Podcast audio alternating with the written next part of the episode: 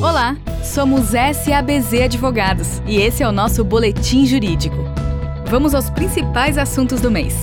Boletim Jurídico número 105, edição de outubro de 2020. Administrativo.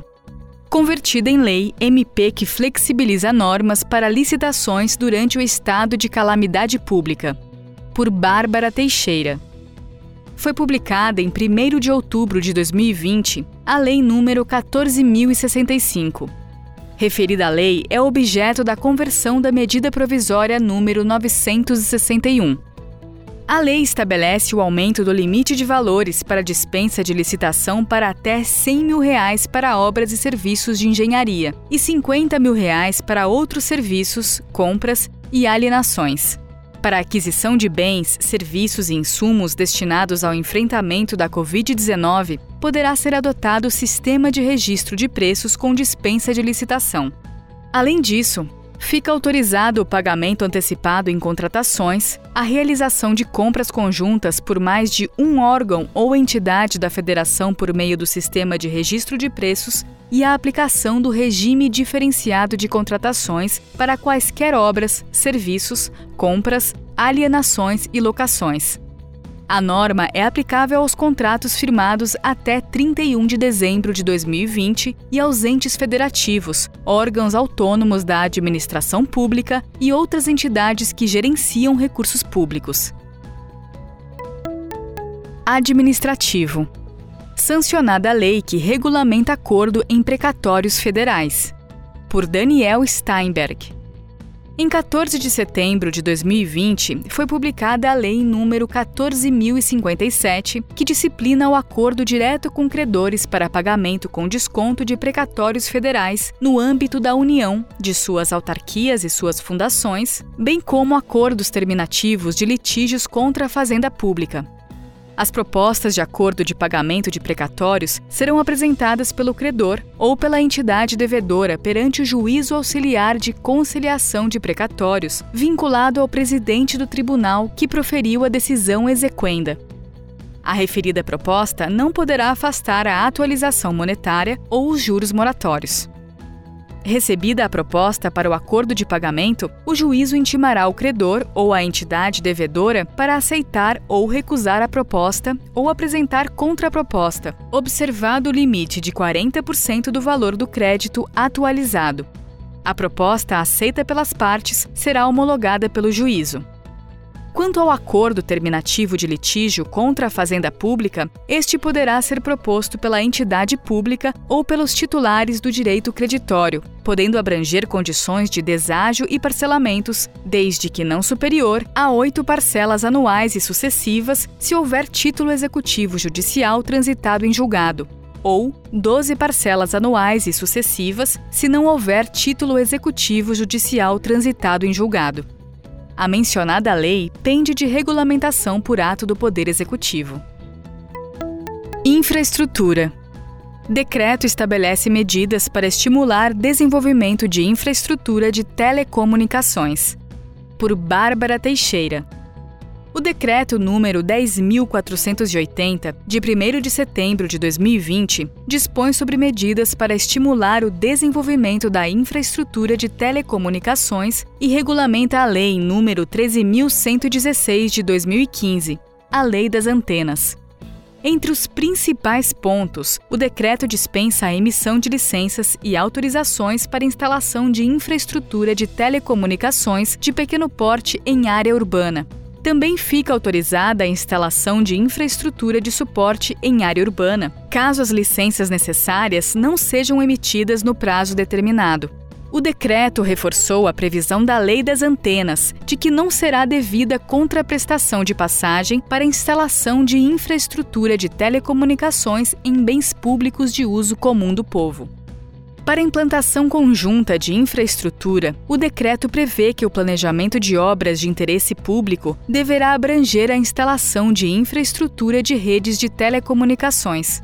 Na hipótese de não haver interesse dos órgãos ou concessionárias gestores das obras, será instaurado o procedimento pela Anatel para a averiguação de interessados na instalação da infraestrutura de redes de telecomunicações. Mercado de capitais. CVM simplifica regras sobre certificados de investimento audiovisual. Por Emanuel Lima. A CVM, Comissão de Valores Mobiliários, publicou no dia 14 de setembro de 2020 a Resolução número 6, que dispõe sobre a emissão e distribuição de certificados de investimento audiovisual, CAV.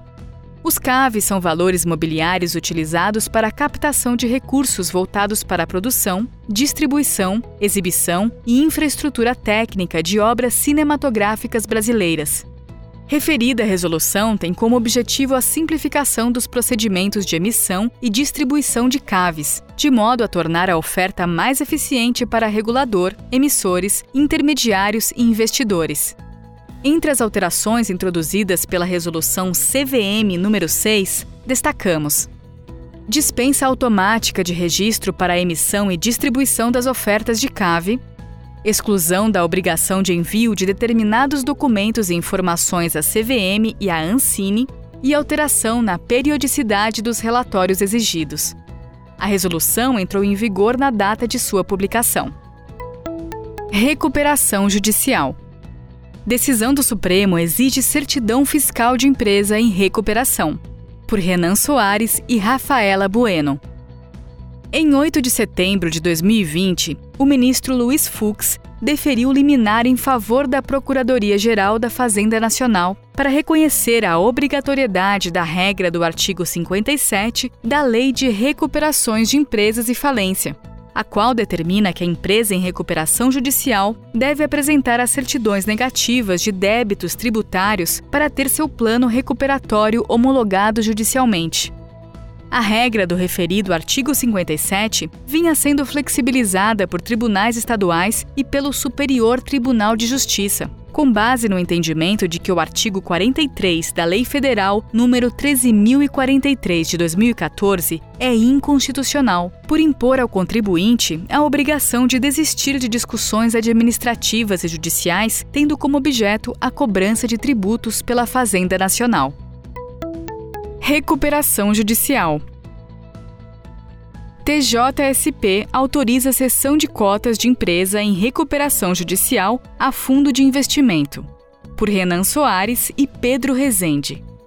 Em 18 de setembro de 2020, a primeira Câmara Reservada de Direito Empresarial do Tribunal de Justiça de São Paulo deu provimento a recurso de agravo de instrumento para autorizar a cessão de cotas de empresa de recuperação judicial a fundo de investimentos sem a necessidade de convocação de Assembleia Geral de Credores.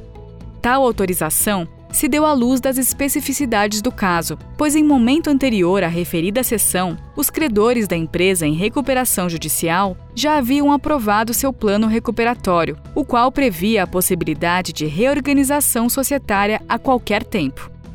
Reconhecendo que a sessão não configurou proposta de alteração ao plano de recuperação judicial homologado, a primeira Câmara ainda destacou que o interesse dos credores deve se resumir ao recebimento de seus créditos, não importando, para tanto, quem administra a empresa.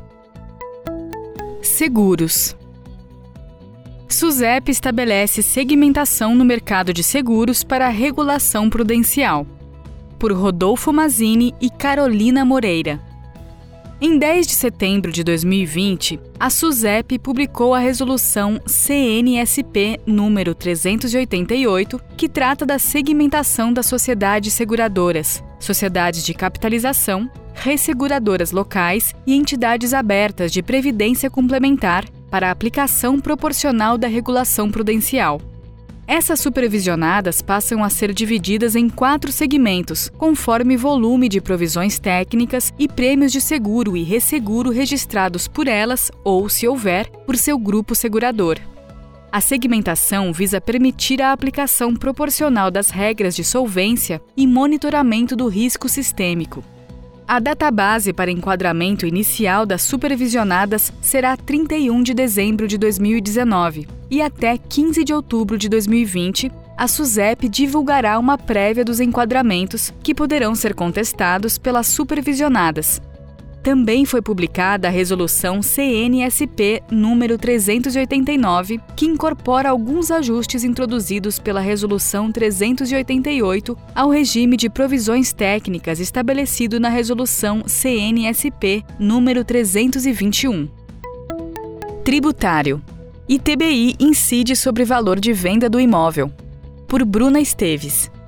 Em recente decisão do 4 Juizado Especial da Fazenda Pública do Distrito Federal, ficou estabelecido que o Imposto de Transmissão de Bens Imóveis, ITBI, deve ser calculado em relação ao valor real de venda do imóvel. É obrigação do fisco municipal, independente do município, antes de proceder com o lançamento tributário, verificar se o valor venal utilizado como base para o cálculo do ITBI não supera o valor da venda. No caso, como a administração municipal fazendária desconsiderou o montante constante na declaração do sujeito passivo, referência esta considerada correta para apuração do tributo devido, o lançamento tributário recaiu sobre uma base de cálculo ilegal. Por essa incorreção na conduta técnica da fazenda do município, o tribunal reconheceu a ilegalidade no valor arbitrado e determinou o ressarcimento do contribuinte sobre o valor pago a maior, confirmando o entendimento de que o valor da compra e venda deve prevalecer ao valor venal para fins de efeito da base de cálculo do ITBI. Tributário. Receita Federal estuda a possibilidade de transação tributária em processos administrativos de pequeno valor. Por Raíza Garcia e Vinícius Costa. Por meio do edital número 1 de 2020, a Receita Federal apresentou propostas destinadas à transação tributária de débitos no contencioso administrativo de pequeno valor para pessoas físicas, microempresas e empresas de pequeno porte. De acordo com o edital, serão considerados como débitos de pequeno valor aqueles que não ultrapassem o limite de 60 salários mínimos. As modalidades estarão disponíveis para adesão no Centro Virtual de Atendimento ao Contribuinte, a partir do dia 16 de setembro até 29 de dezembro de 2020, nas condições previstas no capítulo 6 do edital. Estarão excluídos do procedimento os débitos apurados no Simples Nacional, débitos declarados pelo contribuinte, débitos que tenham sido objeto de parcelamento ou débitos com exigibilidade suspensa por decisão judicial. Tributário. STF decide pela incidência de contribuição previdenciária sobre o terço constitucional de férias. Por Raíza Garcia e Thaís Santoro. Em 28 de agosto de 2020, o STF, sob a sistemática de repercussão geral, decidiu pela legitimidade da incidência de contribuição previdenciária patronal sobre o terço constitucional de férias. Trata-se, na origem, de acórdão proferido pelo Tribunal Regional Federal da Quarta Região, que, ao analisar o tema, decidiu pela não incidência da contribuição previdenciária sobre férias indenizadas, por expressa previsão da Lei 8.212, de 24 de julho de 1991, e sobre férias usufruídas, por se tratar de ganho habitual e, portanto, de natureza indenizatória. No recurso ao STF, a União sustentou a incidência de contribuição previdenciária sobre o terço constitucional de férias usufruídas, afirmando que, nos termos do artigo 195 da Constituição Federal, todos os pagamentos efetuados ao empregado em decorrência do contrato de trabalho compõem a base de cálculo da incidência previdenciária. Na mesma oportunidade, consignou também que a decisão do Tribunal da Quarta Região, ao não admitir a hipótese, contraria o comando constitucional de que a Seguridade Social será financiada por toda a sociedade. Em manifestação ao plenário acatando as razões da União, o ministro Marco Aurélio reconheceu o direito adquirido conforme o ciclo de trabalho, tratando-se de adiantamento em reforço aos valores pagos ordinariamente ao empregado pelo descanso, sendo irrelevante a prestação de serviços no período de férias. Tributário. STF define que a cobrança de ICMS sobre energia elétrica para a industrialização deve ser feita pelo Estado de destino. Por Thaís Santoro. Em recente decisão, o plenário do STF, em sede de repercussão geral, definiu por meio do tema 689 sobre a destinação do ICMS nas operações interestaduais de energia elétrica empregada no processo de industrialização de outros produtos. O recurso extraordinário foi interposto pelo Estado do Rio Grande do Sul em face de decisão do STJ, que decidiu pela não incidência do imposto quando a energia comercializada é destinada ao processo de industrialização. No caso concreto, o contribuinte refere-se à empresa de compra e venda de energia elétrica do Paraná.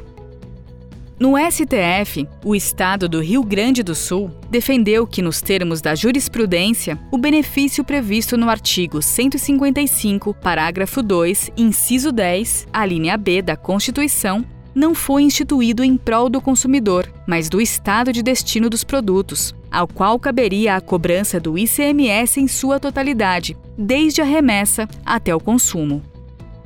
No julgamento do recurso extraordinário, prevaleceu o posicionamento do ministro Alexandre de Moraes de que o ICMS incidente sobre as operações interestaduais com energia elétrica para a utilização no processo de industrialização de outros produtos é de competência do Estado de destino, Referido entendimento se deu como meio de preservação do Pacto Federativo, uma vez que são poucos os estados que produzem energia elétrica, sendo necessária a descentralização dessas verbas. Gostou do nosso boletim jurídico? Inscreva-se nos nossos canais nas redes sociais. Procure por SABZ Advogados.